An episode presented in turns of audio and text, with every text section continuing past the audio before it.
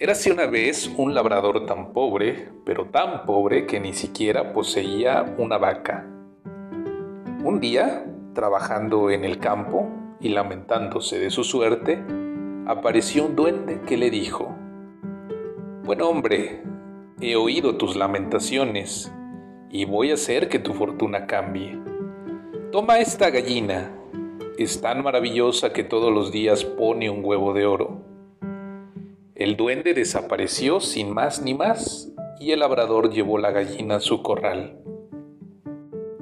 Al día siguiente, oh sorpresa, encontró un huevo de oro. Lo puso en una cestita y se fue con ella a la ciudad, donde vendió el huevo por alto precio. Al día siguiente, loco de alegría, encontró otro huevo de oro. Por fin la fortuna había entrado a su casa todos los días tenía un nuevo huevo.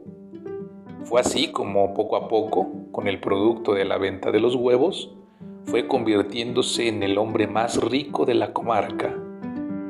Sin embargo, una insensata avaricia hizo presa su corazón y pensó, ¿por qué esperar a que cada día la gallina ponga un huevo? Mejor la mato y descubriré la mina de oro que lleva dentro y así lo hizo.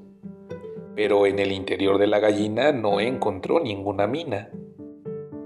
A causa de la avaricia tan desmedida que tuvo, este bobo aldeano malogró la fortuna que tenía y mató a la gallina de los huevos de oro.